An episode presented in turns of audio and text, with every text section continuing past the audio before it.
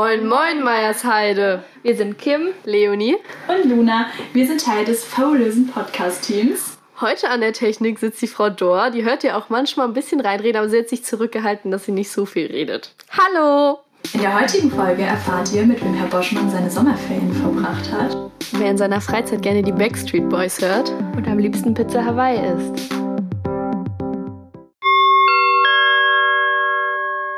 Das Interview. Wir begrüßen unseren heutigen Gast, Herr Dobart. Würden Sie sich kurz vorstellen? Hallo, ich heiße Christoph Dobert und ich bin der stellvertretende Schulleiter der Gesamtschule Hennef Meiersheide. Ja, und wir freuen uns natürlich jetzt, dass Sie hier sind und sich Zeit für ein Gespräch mit uns nehmen. Da aber, glaube ich, nicht alle mitbekommen haben, wie lange Sie schon hier sind, fragt eine Schülerin aus der Klasse 7. Wie lange sind Sie schon hier auf der Schule? Ich habe letztes Jahr im August angefangen, das heißt, ich bin etwas länger als ein Jahr jetzt hier an der Schule. Äh, wollen Sie uns erzählen, wie Sie sich eingelebt haben hier bei uns? Ja, ich kann sagen, dass ich mich bisher wunderbar eingelebt habe. Als ich hier angefangen habe, kam ein Riesenberg an Arbeit auf mich zu, weil ich ja in Deutschland noch nie stellvertretender Schulleiter war. Das heißt, für mich ist das Wichtige, dass das Team und die Kollegen, Kolleginnen um mich herum ähm, gut funktionieren, wenn ich das so sagen darf. Also ich habe es hier wunderbar vorgefunden. Ich hab, arbeite wunderbar in erster Linie mit der Schulleiterin, der Frau Wiebeke, zusammen. Die nächste Ebene wäre das Schulleitungsteam, wo wir zu sechs, momentan zu fünf sind. Und auch da erlebe ich so, dass die Zusammenarbeit super klappt. Gar nichts an der Schule geht ohne die Zusammenarbeit von Schulleitung und Kollegium. Und da habe ich es hier auch wunderbar vorgefunden. Ich bin vom ersten Tag an super unterstützt worden vom Kollegium dieser Schule. Und ähm, bei allen Fragen, die ich hatte, haben, konnten mir alle das super beantworten. Und zuletzt die Schüler und Schülerinnen dieser Schule, da ich ja auch unterrichte. Und ähm, da kann ich nur sagen, generell ist für mich die Gesamtschule mein Wohlfühlort. Und auch hier finde ich die Schüler, die ich im Unterricht habe, einfach super. Die Zusammenarbeit klappt gut. Mir ist immer wichtig, dass wir viel zusammen lachen. Auch das tun wir. Deswegen kann ich nach einem Jahr in der Rückschau sagen, dass ich mich wunderbar hier eingelebt habe an der Meiersheide. Das hört sich ja sehr gut an. Was ist denn so Ihr typischer Tagesablauf und was haben Sie hier so für Aufgaben? Ja, meine Aufgaben als stellvertretender Schulleiter. Der Klassiker, den man zu tun hat, ist der Stundenplan, also den Stundenplan zu machen. Ähm, das fordert sehr viel Zeit und viele Nerven. Das ist so das Hauptgeschäft vor und während der Sommerferien. Also das ist eine Sache, die ich zu tun habe. Das zweite ist, ihr wisst ja, an der Schule gibt es Lehrer, die hier fest an der Schule sind und Vertretungslehrerinnen, die wir brauchen. Das ist eine meiner Aufgaben, da Kontakt aufzunehmen, die Gespräche zu führen, die Verträge zu machen. Dritte Sache, die ich mache, sind die Finanzen der Schule. Also ich muss gucken, dass der Haushalt der Schule stimmt. Wenn Dinge angeschafft werden sollen, dann läuft das in der Regel über mich. Ein wichtiges Thema für die Schüler sind die Schließfächer. Da hat sich ja die Firma auch geändert und das ist etwas, wo ich dann Kontakt aufgenommen habe zu den Firmen, Angebote eingeholt habe und gucke, dass das jetzt hoffentlich alles klappt. Nächster wichtiger Bereich ist die Schülerbeförderung. Also wie kommt Ihr Schüler zur Schule und wieder weg, da Kontakt aufzunehmen mit dem Busunternehmen, wo es ja manchmal hakt und da hinterher zu sein, Lösungen zu finden. Wir brauchen als Schule Lernmittel, also Bücher, Arbeitshefte, mit denen ihr arbeitet. Und wir brauchen Lehrmittel, also mit denen die Lehrer Unterricht vorbereiten können. Diese Bestellungen laufen auch über mich. Allgemein die Ausstattung der Schule. Es gibt ja einen Schulträger, das ist die Stadt Hennef. Und mit denen bin ich ja fast täglich im Telefonkontakt, um Dinge zu besprechen. Dann gibt es an dieser Schule eine Menge Schulfeste. Ähm, Beispiel ist der Sponsorenlauf, den wir gerade hatten. Also das ist ja ein großes Event, was auch, finde ich, wieder super funktioniert hat. Glück mit dem Wetter haben wir ja scheinbar immer. Und die beiden großen Events oder die großen Events zum Schuljahresende sind ja zum einen die Kulturnacht und zum anderen die Abschlussfeiern. Auch da alles, was Verträge, Sicherheit ähm, betrifft, läuft auch über mich und ähm, eben die entsprechenden Kontakte. Und wenn Dinge an der Schule zu organisieren sind, wie der Elternsprechtag oder die Projektwochen etc., dann ist das auch etwas, was ich tue. Und zuletzt natürlich die Arbeit, die Arbeit mit der Schulleiterin und im Schulleitungsteam. Also ihr merkt, es ist ein bunter Blumenstrauß an Aufgaben, äh, den ich hier so habe und wo ich erstmal langsam alles verstehen musste und langsam reinwachsen musste. Es hört sich ja im Ganzen erstmal nach viel Organisation an und nach viel auch Büroarbeit. Haben Sie sich das schon immer so vorgestellt oder wenn man jetzt zum Beispiel an den Traumjob denkt, war das schon immer so Ihr Ziel oder haben Sie da andere Sachen auch verfolgt? Ich wollte immer Lehrer werden. Ich weiß, man kann es sich nicht. Man kann es sich nicht so vorstellen als Schüler oder Schülerin, ja, aber es gibt tatsächlich Menschen, die das gerne werden.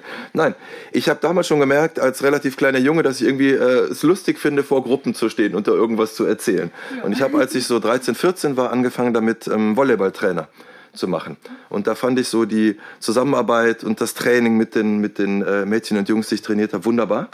Und habe gemerkt, ja, das liegt mir. Und irgendwie haben mir einige Leute um mich herum erzählt, dass ich, äh, man lobt sich ja nicht gern selbst, aber dass ich Dinge ganz gut erklären kann. Also, dass die das verstehen, was ich ihnen erkläre. Das war eine Sache. Und als ich so 14, 15, 16 war, habe ich zum ersten Mal den Film Club der Toten Dichter gesehen. Ich weiß nicht, ob ihr den kennt. Ein Film über einen Lehrer an, an, an einer englischen Bildungsinstitution.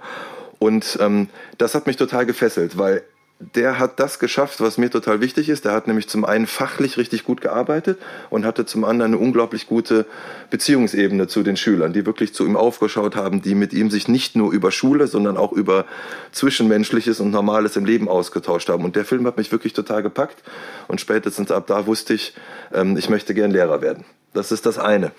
Und das heißt, bewusst entschieden, auf Lehramt zu studieren und als Lehrer zu starten. Ähm, ich war ja in Bonn-Beuel an der Gesamtschule früher, da war ich 12, 13 Jahre und habe da als normaler Lehrer gestartet und fand das auch ganz spannend und war Klassenlehrer und habe das geliebt, mit den Schülern ganz im engen Kontakt zu sein und viel für die zu organisieren. Und irgendwann habe wenn ich ehrlich bin, hat es mich irgendwann gelangweilt, weil ich habe das äh, drei, vier, fünf, sechs Jahre äh, immer das Gleiche gemacht. Und irgendwann habe ich verstanden, Schule ist nicht nur Unterrichten, sondern zur Schule gehört viel mehr. Und ähm, ich habe dann angefangen ähm, oder wurde gewählt in den Lehrerrat. Und im Lehrerrat habe ich durch die Gespräche mit der Schulleitung immer mehr verstanden, wie funktioniert Schule, was gibt's noch außer Unterrichten, welche Entscheidungen sind da zu treffen. Da habe ich gemerkt, mich interessiert das.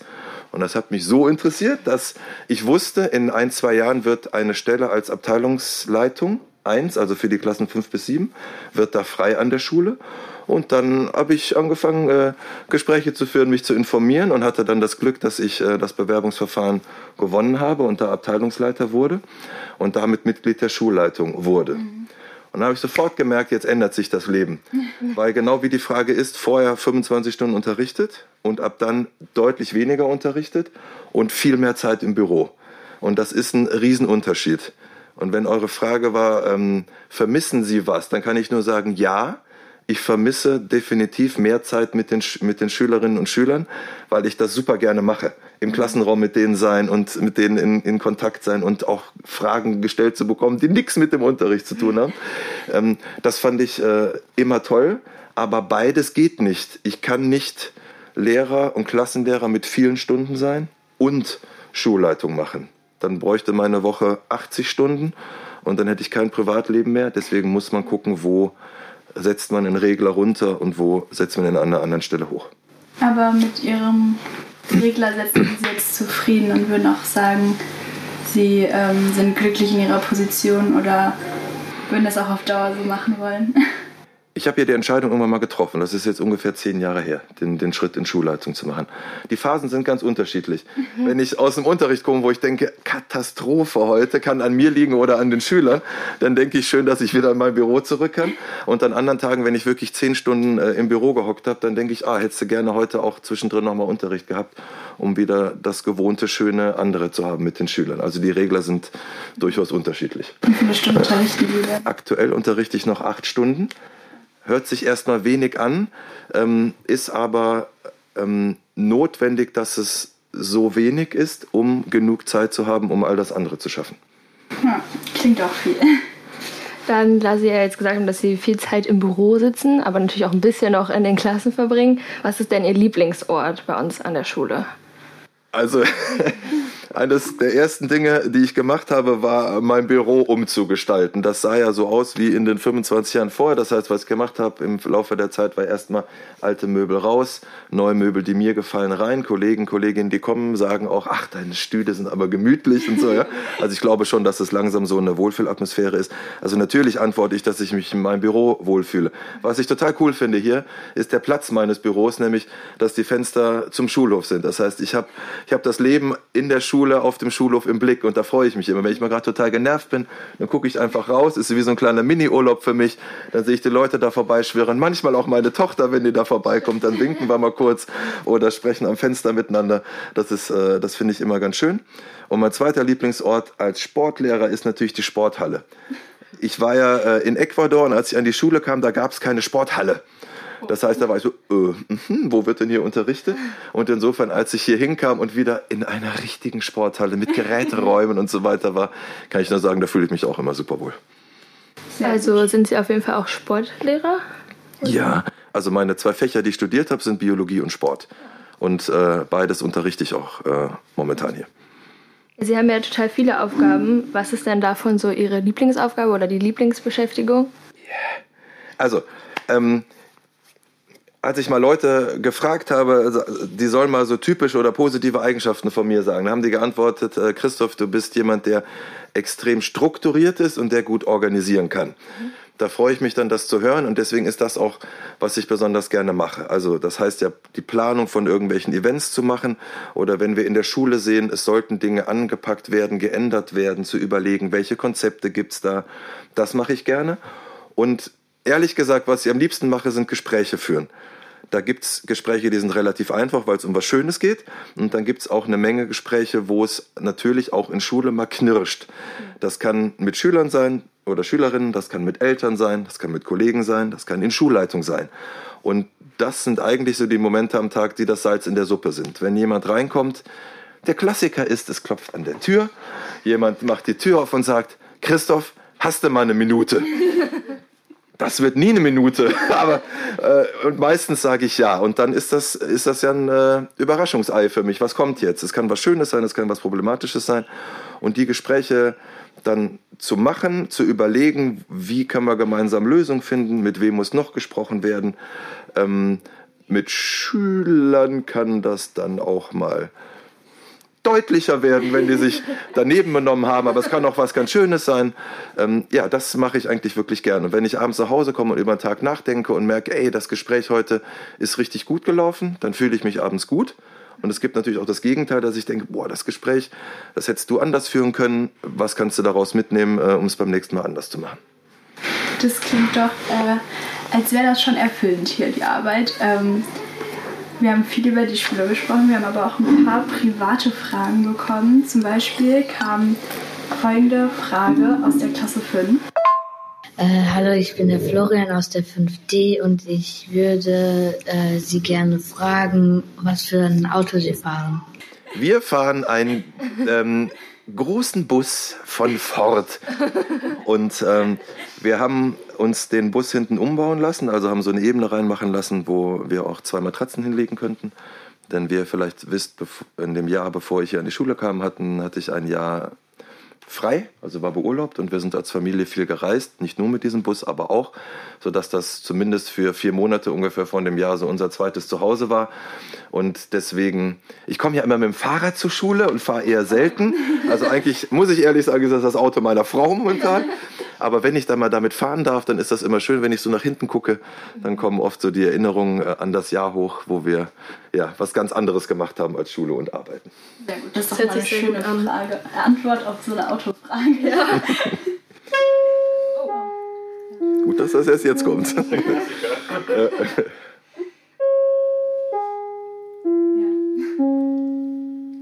Möchten Sie uns dann vielleicht auch verraten, was Ihr Lieblingsessen ist? Ich habe das große Glück, eine absolute Meisterköchin als Frau zu haben. Perfekt. Vielleicht hört sie es ja auch.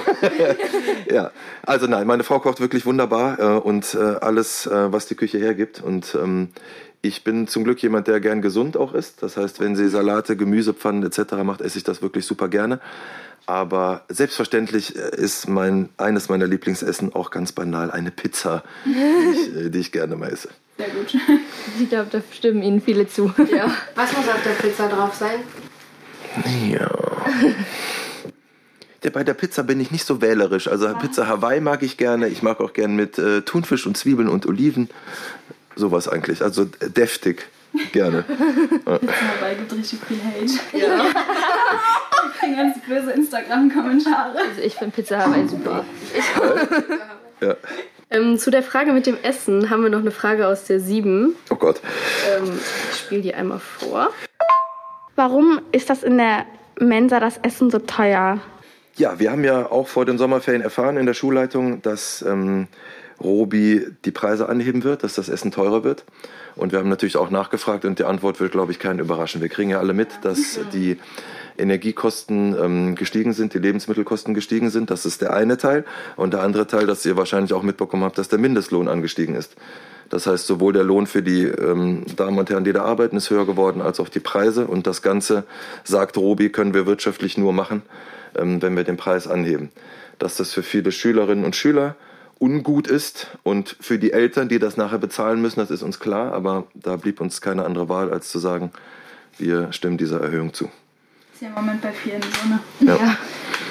Äh, Sie haben ja gesagt, dass Sie manchmal auch so die Schulgeschehnisse mit nach Hause nehmen. Haben Sie denn noch so einen Ausgleich zur Arbeit? Also, was machen Sie so gerne in Ihrer Freizeit? So, gehen Sie wandern oder so als Ausgleich halt?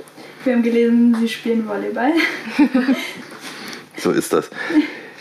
Also klar, ich äh, hänge in der Regel hier acht bis zehn Stunden am Tag in der Schule rum. Und dann komme ich nach Hause und zu Hause erwarten mich zwei Kinder, die acht und zehn sind und die im Zweifel ho hoffentlich noch lange was mit ihrem Papa machen wollen. Und natürlich auch eine Frau zu Hause habe, die dann auch gerne Zeit mit mir verbringt. Andersrum ist das Haar genauso. Also die, die Auszeit, die ich brauche und das, was mir wirklich gut tut am Tag nach dem Arbeiten, ist in erster Linie immer Zeit mit meiner Familie zu haben. Das ist in der Regel vorm ins Bett gehen mit meinen Kindern und danach hoffentlich noch Zeit mit meiner Frau. Und das Zweite, ähm, staut sich ja schon eine Menge innen auch an. Wenn Dinge nicht gut gelaufen sind oder wenn, mh, dann muss das ja irgendwie raus. Und äh, es gibt Leute, die meditieren. Ich bin da eher der Mensch, der die Dinge rauslassen muss und da hilft mir der Sport unglaublich gut. Also ich versuche, wenn es klappt, ein, zwei Mal die Woche joggen zu gehen. Das mache ich aber eher, um Sachen mal rauszulaufen. Aber eigentlich finde ich es sterbend langweilig, sondern äh, ich, bei mir muss, wenn ein Ball dabei ist, bei mir bin ich glücklich. Und genau. Deswegen Volleyball. Ich habe jetzt einen Verein hier in Hennef, in der Nähe von Hennef gefunden, Bußdorf, wo ich jetzt spiele. Und da mache ich äh, ein, zweimal die Woche habe ich Volleyballtraining und da freue ich mich, mich auspowern zu können. Und da komme ich abends ganz anders nach Hause, als ich ins Auto gestiegen bin, wenn ich zum Training fahre. Das hört sich doch sehr gut an. Ja, das klingt auch nach einem sportlichen Ausgleich. Sie haben eben äh, gesagt, Sie müssen in den Ferien viele Stundenpläne schreiben. Das stelle ich mir schwer vor. Was haben Sie sonst noch in den Ferien gemacht? Wir haben da eine Frage bekommen vom Herrn Boschmann. Die können wir einmal einspielen. Hallo Christoph, hier ist Alexei. Ich hoffe, du hast ganz viel Spaß beim Podcasten. Erzähl doch bitte den ZuhörerInnen, was du in den letzten Sommerferien so getan hast. Ich glaube, das könnte ganz interessant werden. Liebe Grüße. Hallo Alexei, danke für deine Frage. Ja, ähm, ich habe es auf der Lehrerkonferenz nach den Ferien schon gesagt. Äh, es gab zwei Menschen, die sich in den Sommerferien mehr gesehen haben als ihre Frauen und Kinder. Das waren nämlich der Herr Boschmann und ich, weil wir ähm, von den sechs Wochen Sommerferien, glaube ich, ziemlich genau vier hier gemeinsam zusammen verbracht haben, äh, sechs bis zehn Stunden täglich an den Stundenplänen gesessen haben. Ähm, man denkt ja immer, ja klar gibt es einen Stundenplan an der Schule, ja, aber der muss ja irgendwo herkommen. Und die Schule ist ja groß, mit 1400 Schülern und 140 Lehrerinnen ungefähr, ist das einfach eine Riesenmenge an Stundenplänen, die zu machen ist. Ich hatte Erfahrung, das in Ecuador an der deutschen Schule da zu machen, aber da war alles ungefähr die Hälfte an Schülerzahl und an Lehrern und auch nicht so ausdifferenziert wie hier. Das heißt, es war sehr vieles neu, ähm, als hier die Stundenpläne erstellt werden mussten. Ich hatte es mir vorher ehrlich gesagt leichter vorgestellt, dass wir schneller zu einem Ergebnis kommen. Und ähm, Herr Boschmann und ich mussten dann schmerzenswerterweise in den Sommerferien erkennen, dass das ein sehr zeitintensiver Prozess ist. Und wir sind interessante Schlangenwege gegangen. Wir mussten immer wieder sehen, oh, da müssen wir was ändern, da müssen wir nachfragen, was ist das hier eigentlich für eine Stunde, was ist das für eine Stunde. Herr Boschmann hat mir total geholfen, weil ich ja das System noch nicht kenne. Das heißt, er konnte mir ganz viel sagen, die Stunde lag schon immer da oder dieser Lehrer, diese Lehrerin macht das schon immer. Und das muss man in dieses Stundenplanprogramm bringen. Und dann geht die große Arbeit los, an dem Stundenplan zu arbeiten. Das Programm hat uns viele interessante Versionen geliefert, für die wir uns dann für eine entschieden haben und da dann nachgearbeitet haben. Und wir sind wirklich kurz vor knapp, also am letzten Freitag der Ferien waren wir dann so weit, dass wir sagen, jetzt haben wir einen Stundenplan. Und selbst der war dann so, dass naturgemäß ähm, einige Kolleginnen und Kollegen da nicht so ganz zufrieden mit sind, weil wenn das jemand Neues macht, das natürlich anders ist, als das in den Jahren vorher so war. Ähm, ich formuliere es mal positiv. Ich, ich liebe Herausforderungen und das, da gab es jede Menge von für mich im Verlauf dieses Schuljahres, weil es extrem viele Themen sind, wie ich eben schon gesagt habe. Aber dass die härteste Nuss am Ende noch kommt, das hatte ich so nicht gedacht. Ich bin froh, dass wir beide das zusammen geschafft haben. Und vor allem aus Herausforderungen lernt man immer was. Man lernt immer draus, ähm, was kann ich beim nächsten Mal anders machen. Und wir haben uns sehr viel notiert, wie wir das im nächsten, in den nächsten, vor den Sommerferien und hoffentlich weniger in den Sommerferien beim nächsten Mal anders machen werden. Das war der Teil Stundenplan in der Sommerferien und die anderen zwei Wochen hatte ich dann zum Glück noch Zeit, zumindest diese Zeit mit meiner Familie in Urlaub zu fahren, um mal zwei Wochen zu erholen und den Akku aufzutanken und das hat auch ziemlich gut geklappt. Das ziemlich schön. Ähm, Wo waren Sie denn im Urlaub und was haben Sie so in dem Urlaub gemacht? Also Sie haben ja gesagt, dass Sport so ein Ausgleich für Sie ist. Haben Sie da dann auch viel Sport gemacht? Die eine Sache, die mir und meiner Familie gut tut, ist Sport und die andere Sache bei uns ist die Natur. Das heißt, wir haben uns relativ kurzfristig entschieden, an die Ostsee zu fahren, waren in der Nähe von Kiel. Klingt jetzt nicht so spektakulär, aber es musste alles ziemlich spontan entschieden werden, weil ich ja nicht wusste genau, wann kann ich, wie ist das mit dem Stundenplan. Haben kurzfristig noch was gefunden an der Ostsee und dort sind wir tatsächlich jeden Morgen joggen gegangen. Einmal haben wir die Kinder dazu bekommen, mit uns joggen zu gehen. Dann am nächsten Tag war die Motivation nicht mehr so hoch, dann sind die eben mit dem Fahrrad mitgefahren. Ja, ähm, das Coole war, wir hatten in zwei, drei Kilometern äh, Entfernung einen See. Es war ja eher kühl an der Ostsee, das heißt, der See hatte so charmante 16 bis 18 Grad. Aber wir sind tatsächlich wirklich jeden Morgen zum See hingejoggt, haben im See gebadet, sind dann wieder nach Hause. Und das war schon richtig schöner Start in den Tag. Und das Tolle war, die Kinder sind wirklich fast jedes Mal auch mit rein, obwohl es so kalt war.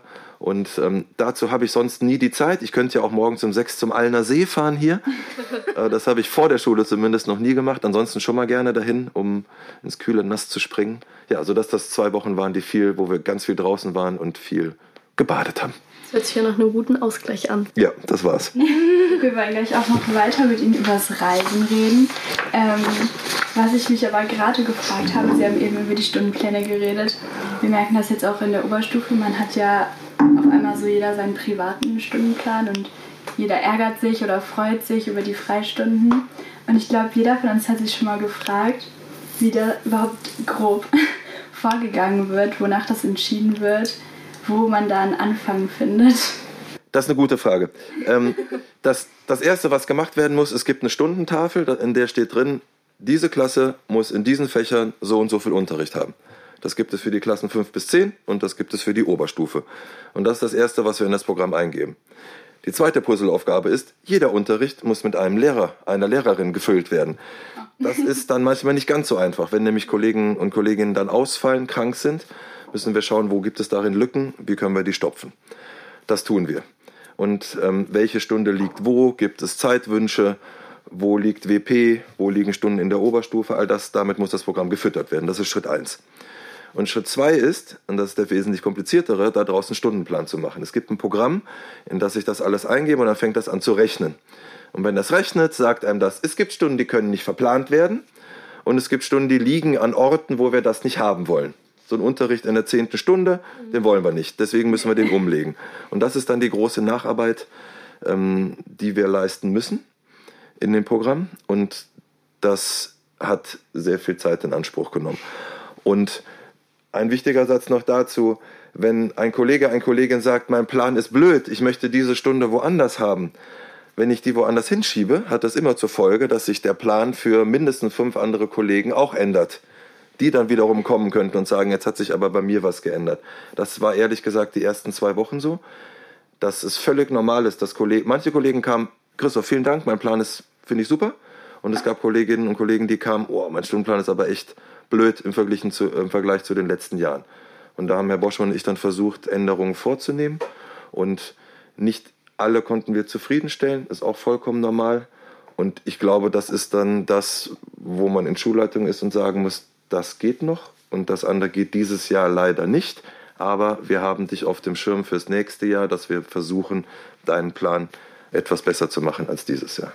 wenn ihr das alles hört, könnt ihr euch vielleicht vorstellen, dass das ein Prozess ist, der nicht in drei Tagen gemacht ist, sondern eher in ein bis zwei Monaten. Da wünscht man sich dann doch wieder in die Klassen zurück. da ja, definitiv.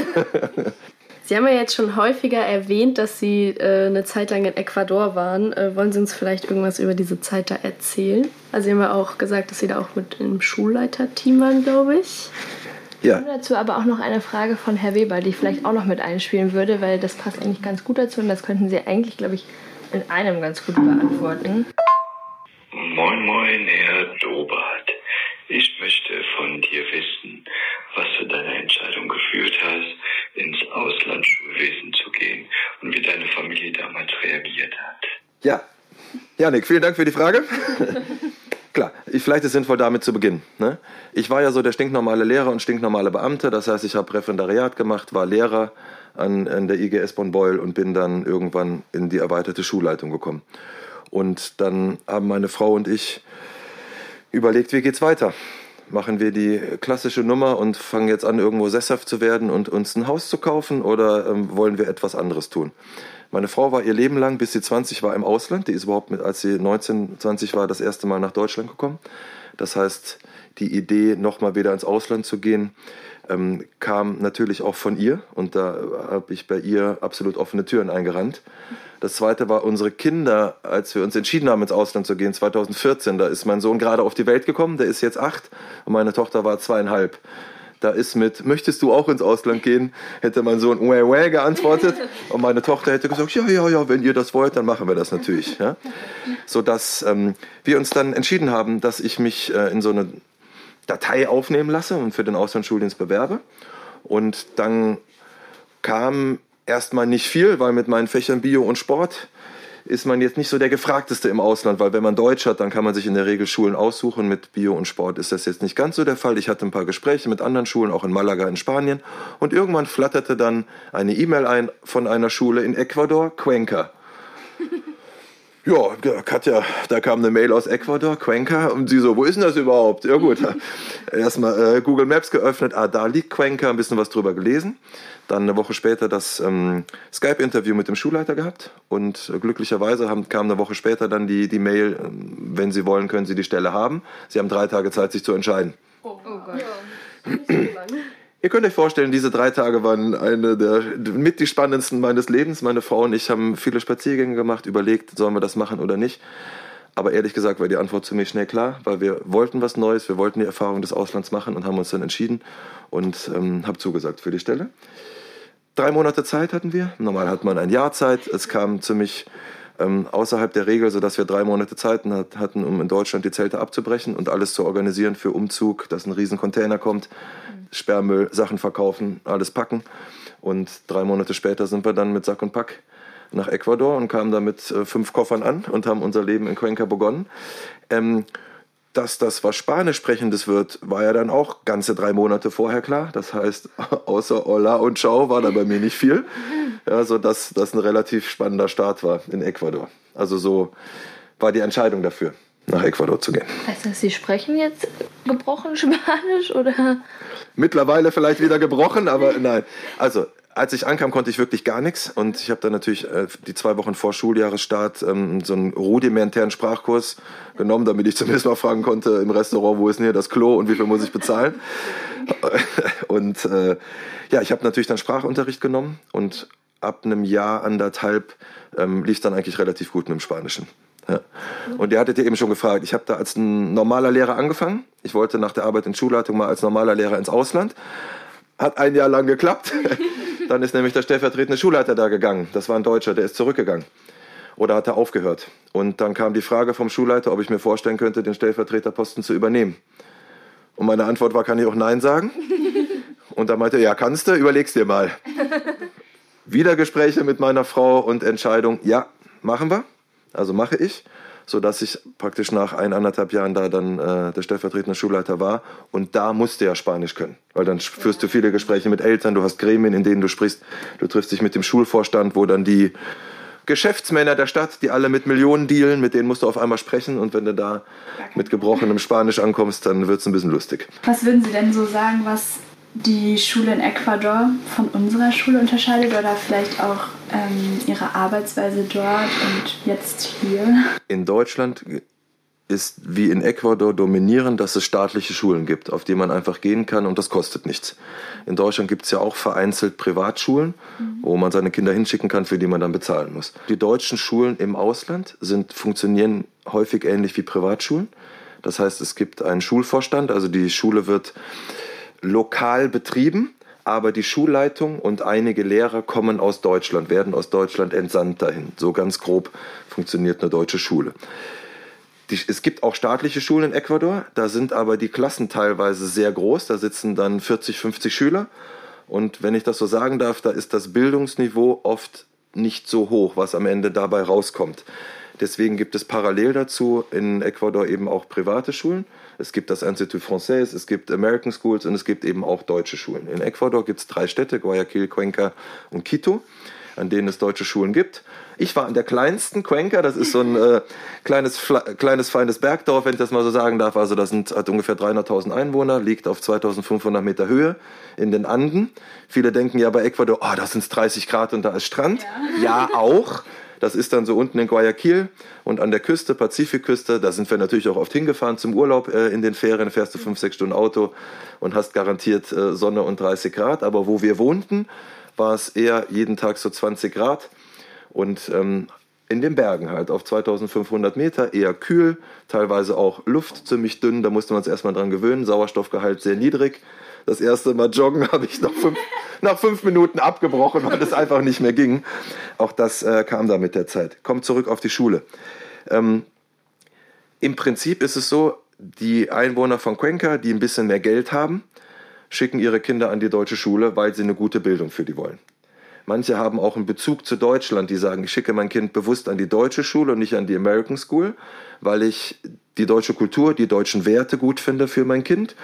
Und wenn mein Kind die deutsche Sprache lernt, hat es die Möglichkeit später in Deutschland zu studieren und vielleicht sogar dort zu bleiben.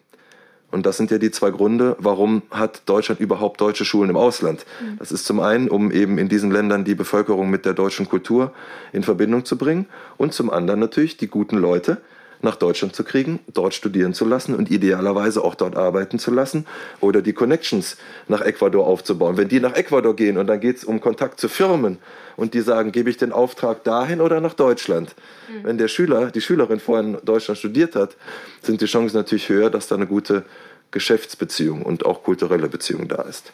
Das Arbeiten an der Schule ähm, war deutlich anders. Das erste ist natürlich, ähm, die mindestens Zweisprachigkeit. Das heißt, also mein Unterricht hat ausschließlich auf Deutsch stattgefunden. Ich habe Biologie auf Deutsch unterrichtet, aber ähm, viele Konversationen im Alltag mit den Schülern und mit den Eltern und mit den Kollegen haben eben auf Spanisch stattgefunden. Das heißt, wenn meine Bürotür aufging, dann wusste ich nicht, kommt da jetzt einer rein, der möchte auf Deutsch oder auf Englisch oder auf Spanisch mit mir sprechen. Ähm, ehrlich gesagt fand ich das super, weil das Gehirn musste ständig arbeiten. Du musstest dich innerhalb von fünf Sekunden darauf einstellen, okay, so läuft das jetzt ab. Das ist was, was ich hier manchmal vermisse. Hier weiß ich, die Tür geht auf, das kommt auf Deutsch und alles läuft wie gehabt. Einfacher ist die Kommunikation natürlich in meiner Muttersprache, aber von der Herausforderung her, davon sprach ich ja vorher schon, fand ich das da super, die, so unterschiedlich gefordert zu sein. Sehr cool, das wäre nichts für mich.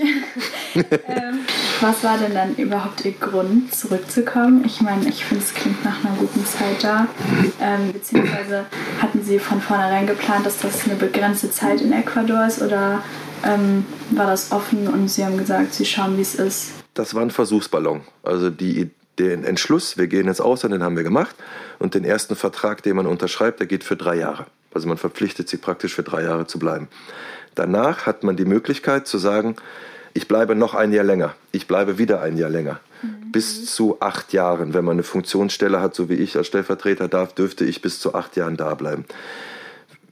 Nach zwei Jahren mussten wir dann die Entscheidung treffen, gehen wir in einem Jahr oder bleiben wir vier Jahre. Also du musst immer ein Jahr im Voraus entscheiden, bleibe ich noch ein Jahr.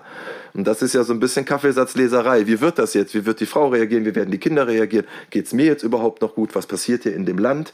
Was passiert mit den Eltern zu Hause? Wenn die krank werden, was mache ich dann? Kann ich die unterstützen? Breche ich hier die Zelte ab? Das war immer so ein bisschen äh, die Kristallkugel und, und danach entscheiden.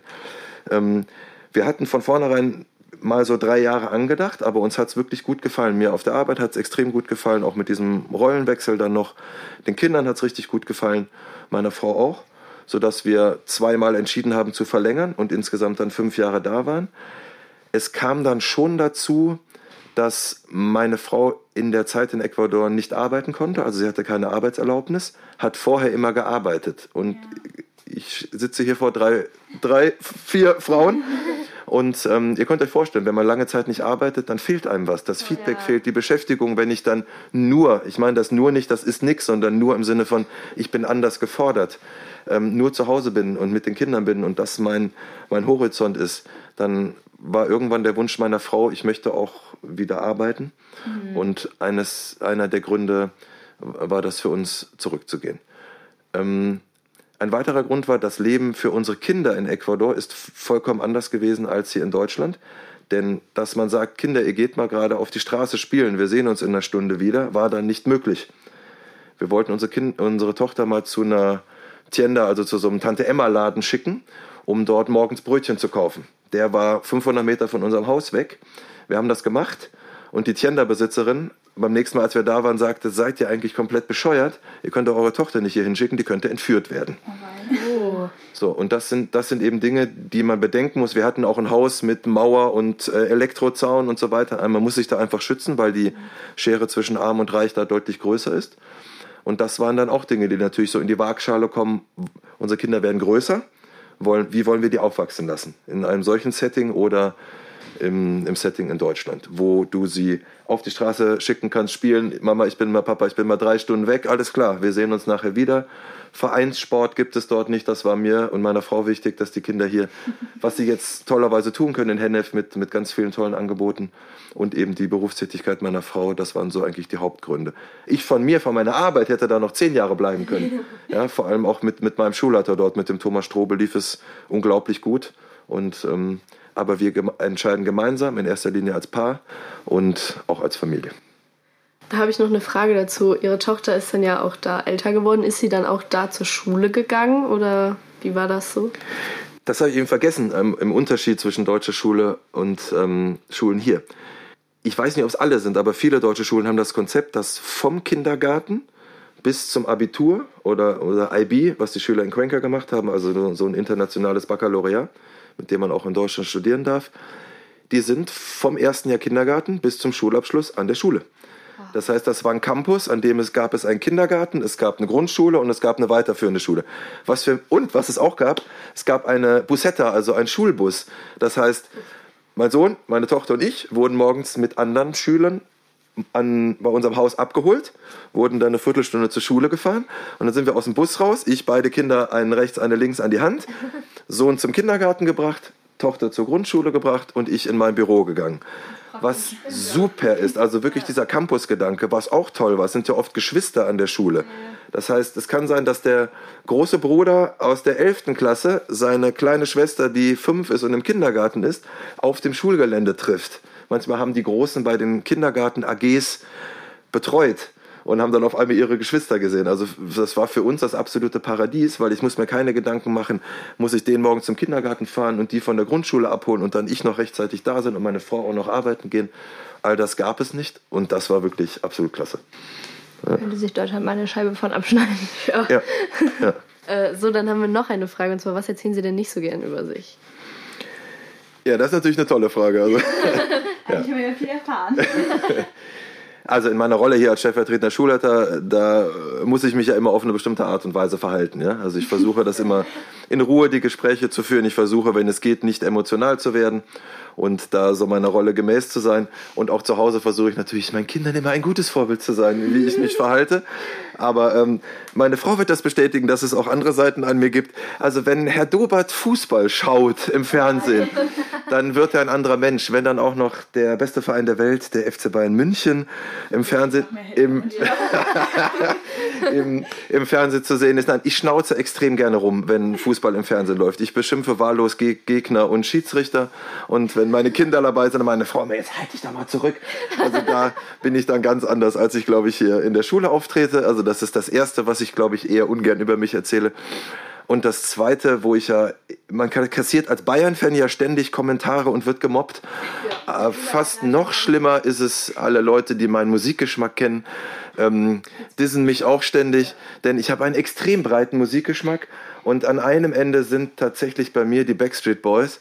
Das heißt, seitdem ich äh, 15, 16 bin, in den guten alten Zeiten, höre ich die Backstreet Boys. Zugegebenermaßen war ich sogar schon dreimal auf einem Konzert der Backstreet Boys ja, und äh, höre die auch immer noch gerne und sing mit. Und natürlich war das Highlight der Reise, als mein Sohn mich von hinten im Auto fragte, Papa, machst du mal die Backstreet Boys an?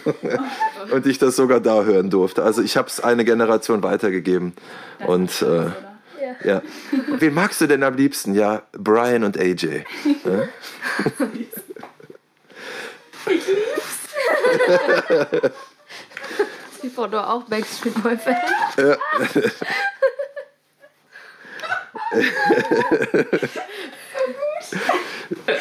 okay, jetzt ist auch Frau Joy hier glücklich. Ja.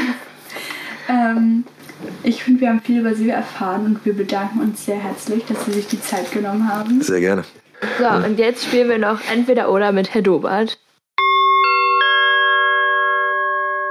Entweder oder. Als erstes, lieber Kaffee oder Tee? Eindeutig Kaffee. Viele Tassen im Büro und zu Hause. Okay, da schließe ich mich an. äh, Sommer oder Winter? Sommer. Denn äh, wenn es warm ist und die Sonne scheint, geht es mir gut. Und Winter assoziiere ich immer mit Skifahren. Und wer mich schon mal auf Skiern gesehen hat, der wird sagen, lass es sein, Dobert. Das passt aber ja nicht zu dem der vorigen Sportthema.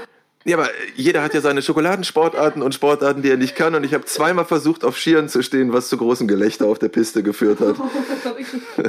okay, äh, planen oder spontan sein? Da würde ich einen Unterschied machen zwischen Beruf und Privat. Im Beruf muss ich ja immer sehr planvoll sein, aber wenn die Tür aufgeht, hast du mal eine Minute, muss ich auch spontan sein. Und privat, klar, als wir im Ausland waren, als wir auf Reisen waren, mussten wir ganz viel spontan sein und nachmittags um vier entscheiden, wo schlafen wir heute um sechs. Das heißt, da ist, ist Spontanität gefragt. Also ich habe das vorher mal mit den Reglern gesagt. Eigentlich ist es mal so, mal so. Und noch ziemlich spannend, Fußball oder Volleyball? Bei mir gibt es einen Sport des Herzens und das ist Fußball und einen Sport, den ich im Verein mache, das ist Volleyball. Also ich spiele seit ich 14 bin im Verein Volleyball, Fußball nur mit Freunden, aber wo wirklich mein Herz aufgeht, ist Fußball und das, was ich ähm, ein, zwei Mal die Woche mache und viele Spiele schon gemacht habe, ist Volleyball. Also beides. Es gibt keinen bestimmten Grund dafür, warum Sie keinen Fußball im Verein spielen. Die Verletzungsgefahr ist höher, deswegen äh, habe ich da irgendwann mit aufgehört. Und mir reicht Fußball mit meinen Freunden zu spielen wo ohne Fouls gespielt wird.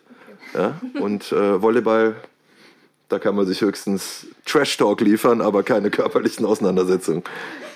Okay, ja, dann danke für das schöne Spiel. Und, danke euch. Ähm, bis bald. Bis bald. Bis bald. Ciao. Und dann wünschen wir Ihnen noch einen schönen Tag. SchülerInnen berichten. Wir hören heute noch einmal in die Klassenfahrtenwoche rein, denn die 10b war durch Zufall zu einer ganz besonderen Zeit in London und erzählt uns von ihren Eindrücken von der Stadt. Hi, wir sind zwei Schüler aus der 10b und berichten euch jetzt von unserer Klassenfahrt in London.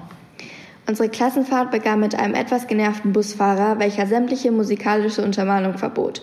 Ob wir darauf gehört haben, ist eine andere Sache. Aber mit seiner Liebe zum Mikrofon im Bus spielte er einen eher unqualifizierten Stadtführer. Aber die Durstfahrt war auch nicht nur schlecht. Wir feierten den Geburtstag von einer Klassenkameraden, aßen viel zu viel und nervten mit Freude unsere Klassenlehrer. Das Hostel war zuerst nicht ganz unseren Vorstellungen entsprechend. Nicht nur, dass Frau Dorn nicht ihr Premiumzimmer mit Doppelbett und eigenem Badezimmer bekam, sondern auch das Neunerzimmer von den Jungs brachte einem eher das Gefühl, in einem Gefängnis zu sitzen. Nach ein paar Tagen war das jedoch nicht mehr ganz so schlimm. Die Gardinen an jedem Bett sorgten für das Gefühl von Privatsphäre und einem kleinen eigenen Reich. Am gleichen Abend erkunden die ersten Schüler und der Lehrer den Borough Market und nahegelegene Sehenswürdigkeiten im Dunkeln. Am ersten richtigen Tag bekamen wir von einem englischsprachigen Guide eine ausführliche und ausgesprochen spannende Stadtführung. Das merkte man vor allem daran, dass die ersten Schüler nach wenigen Minuten einen kleinen Powernap in der letzten Reihe des Busses veranstalteten. Nach der Tour ging es auf die Suche nach einem Bahnhof, an dem wir unsere täglichen Tube-Tickets kaufen konnten. Danach konnten wir selbst entscheiden, was wir erkunden wollten. Somit fuhren einige in Richtung London Bridge und für andere ging es in die Oxford Street. Am Abend kamen wir wieder alle zusammen und erkundeten die nächstgelegene Pizzeria. Am Mittwoch ging es für ein paar Schüler und Frau Dor in die Harry Potter Studios, wo, ihr, wo sie ihre ersten Erfahrungen mit Butterbier machten. Manche vertragen es leider nicht ganz so gut.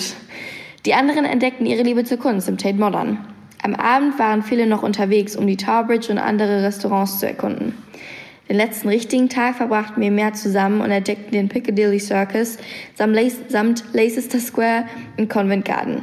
Anschließend begaben sich ein paar von uns mit Frau Dor und Herr Bank zur Warteschlange, um sich von der Queen im Westminster Abbey zu verabschieden. Nach ungefähr fünf Stunden gaben wir jedoch auf, da die Hälfte von uns durchgefroren war und wir es zeitlich nicht mehr hinbekommen hätten. So gingen wir leicht enttäuscht zurück zum Hostel, wo uns nur wenige Stunden später der Bus abholte, um uns zurück nach Deutschland zu fahren. Trotzdem empfanden wir alle, dass es keine Verschwendung war, sich die fünf Stunden anzustellen. Im Allgemeinen war die Klassenfahrt eigentlich ganz gut, oder? Ja, auf jeden Fall. War ein bisschen chaotisch manchmal, bisschen ungeplant, aber an sich war es ganz lustig. Ähm, ja. Vielen Dank. Tschüss. Ich muss sagen, das klingt nach einer sehr abwechslungsreichen Abschlussfahrt. Ist natürlich auf jeden Fall sehr spannend, dass ihr die Möglichkeit hattet, dort in dieser Schlange zu stehen, auch wenn es am Ende nicht geklappt hat. Finde ich sehr gut. Und ähm, jetzt hören wir noch in die Audios von der 5 rein. Die waren nämlich auch auf Kennenlernklassenfahrt und haben auch was zu berichten. Also ich bin die Tilda ähm, und bin zehn Jahre alt und aus der 5D. Und ähm, wir waren im Sauerland auf der Burg Bildstein und ähm, da haben wir mehrere coole Sachen gemacht. Wir waren einmal, sind wir in den Wald gegangen und haben uns da befestigt und sind dann so, dann haben die am Seil gezogen und dann sind wir hochgekommen und ähm, wir haben mehrere Spiele gemacht. Ich bin der Florian, ich komme aus der 5D, ich bin elf Jahre alt. Äh, wir waren auf der Burg Billstein im Sauerland und ähm, da, also ähm, immer am Frühstück war immer das Beste am ganzen Tag. Ähm, und wir haben ganz viel gespielt und wir waren auch in, wir sind auch in den Wald gegangen und haben da Tippis gebaut. Also das hört sich auf jeden Fall nach sehr viel Spaß an und nach einer sehr spannenden Woche. Aus dem Lehrerzimmer. Hallo, hier sind Kim Dor Und Alexei Boschmann. und wir berichten fast live aus dem Lehrerzimmer. Unsere Podcast-Mädels äh, haben auch noch eine Frage gehabt. Ähm, die wollten nämlich wissen, was passiert, wenn man etwas ins Fach legen lässt. Ja, wie soll man sagen, was passiert dann? Man muss vielleicht die ganze Geschichte erzählen. Wie sieht denn sowas aus? Man sitzt im Lehrerzimmer und hat mal eine Freistunde, Trinken Kaffee. trinkt mindestens einen Kaffee und auf einmal sieht man einen, einen Schüler oder eine Schülerin ganz betröppelt in der Tür stehen. Und man muss jetzt einfach aufstehen. Ja, meistens kommt nämlich kein äh, Ton aus dem Schüler oder der Schülerin raus, sondern er oder sie steht einfach nur da, sodass wir zu Hilfe eilen ähm, und nachfragen, wie wir denn helfen können. Und daraufhin werden wir dann oft gebeten, ob wir dieses oder jenes in das Fach von Herrn Pipapo legen könnten. Ja, und das ist jetzt eigentlich ziemlich einfach. In unserem Lehrerzimmer hat jeder Lehrer und jede Lehrerin ein Fach, wo, wo wir äh, Blätter und Mappen und Hefte und alle möglichen Dokumente reinlegen können. Und äh, die sind beschriftet mit Namen, also nehmen wir diese Dokumente bei den Schülern an und legen sie ins Fach. Und dann läuft das im Prinzip wie bei einem Briefkasten. Ähm, ich zum Beispiel gehe einfach jeden Morgen oder nochmal in der Pause zu meinem Fach, guck, was da drin ist und äh, hole mir dann meine Post und guck alles durch, was ich da so bekommen habe. Ganz schön unspektakulär. Viele von euch haben uns über den Instagram-Fragesticker gefragt, warum wir uns entschieden haben, Lehrer oder Lehrerinnen zu werden. Dafür haben wir verschiedene Kolleginnen und Kollegen natürlich befragt und hier kommen deren Antworten. Hi, hi, also ich bin die Andrea Weiß, 44 Jahre, Lehrerin an dieser Schule seit 2011. Ich unterrichte Deutsch und Spanisch, bin Klassenlehrerin der lieben 10C. Ähm, und eigentlich wollte ich nie Lehrerin werden. Ähm, warum ich es dann doch geworden bin, äh, das ist eigentlich ein großer Zufall tatsächlich. Also ich hab, ähm, hatte ein nicht so ganz gutes Abitur und habe gesagt, nee, Schule und Lernen will ich eigentlich überhaupt nie wieder. Ähm, ich mache eine Ausbildung und äh, mache irgendwas Handfestes und möchte schnell Geld verdienen wusste aber auch nicht so genau was. Habe dann ein Praktikum freiwilliges gemacht nach der Schule in einem Behindertenwohnheim. Das war auch so ganz nett, aber die haben mir da dann empfohlen, ja, ich wäre vielleicht eine ganz gute Lehrerin. Ich weiß nicht, warum die darauf gekommen sind.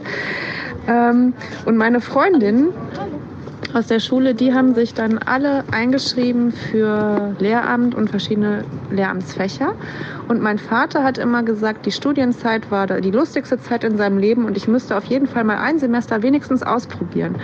Also habe ich gedacht, okay, ich schreibe mich mal ein, ich stelle mich mit meinen Freundinnen an, dann kriege ich auch so ein Semesterticket, kann frei Bus und Bahn fahren ähm, und probiere das Studentenleben mal ein Semester aus. Und ich habe wirklich in der Schlange gestanden und überlegt, was ich für Fächer nehmen könnte. Also die durften ja keinen Numerus Clausus haben. Ähm, da bin ich dann nicht reingekommen. Naja, und dann habe ich mich so, ich habe immer überlegt, Bio, Deutsch, Pedda, so kommen in Frage. Habe ich mich für Deutsch und Pedda eingeschrieben und das ein Semester gemacht. Und Pädagogik hat mich sehr gelangweilt. Das war irgendwie zwar interessant, aber immer das Gleiche, hatte ich das Gefühl.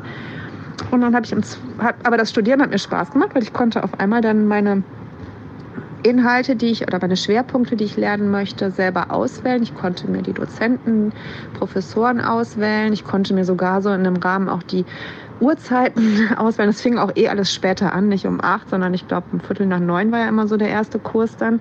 Es kam mir sehr entgegen und es hat mir dann riesen Spaß gemacht. Und dann habe ich im zweiten Semester das Fach gewechselt. Pädagogik konnte ich mir dann anrechnen lassen. Das braucht man ja als Begleitstudium für Lehramt. Und bin dann zu Spanisch gewechselt und habe das dann von Anfang an mit Feuer und Flamme gemacht. Äh, ja, aber Lehramt habe ich weiterhin immer nur gedacht, mache ich einfach, weil das der höherwertige Abschluss war neben Magister. Aber Lehrer werde ich sowieso nie im Leben. Dann habe ich irgendwann im Hauptstudium angefangen, nebenbei zu unterrichten an der Volkshochschule und im Ausland dann auch in der Erwachsenenbildung. Und das hat mir Spaß gemacht. Also habe ich meine Abneigung ein bisschen eingegrenzt und gedacht, naja, vielleicht werde ich Lehrerin in der Erwachsenenbildung, Berufsschule oder so. Aber Schüler nie im Leben. Und dann äh, kam irgendwann das Referendariat auf mich zu. Ich weiß nicht, warum ich dann doch an die, eine Gesamtschule gekommen bin in Solingen. Aber ich war dann da und das hat mir riesig Spaß gemacht. Und so bin ich dann irgendwie Lehrerin geblieben. Und ich würde es immer wieder nochmal machen und ich würde auch immer wieder meine beiden Fächer nochmal wählen. Also kann es nicht so ganz falsch gewesen sein.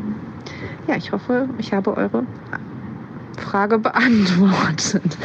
ciao, ciao. Das Highlight der Woche. Passend zu Herr Doberts Beichte küren wir diese Woche wieder einen Song der Woche und zwar den Song I Want It That Way von den Backstreet Boys. Das war's auch schon wieder mit dem aktuellen Flurfunk.